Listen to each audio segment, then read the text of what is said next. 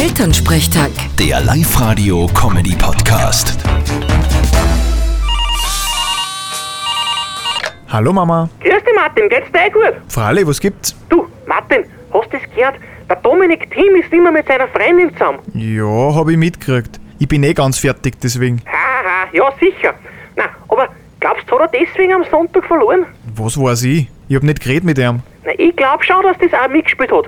Es ist ja doch nicht so, dass man so eine Trennung so einfach verkraftet, hä? Ja, keine Ahnung, ich bin kein Sportler. Ah, geh.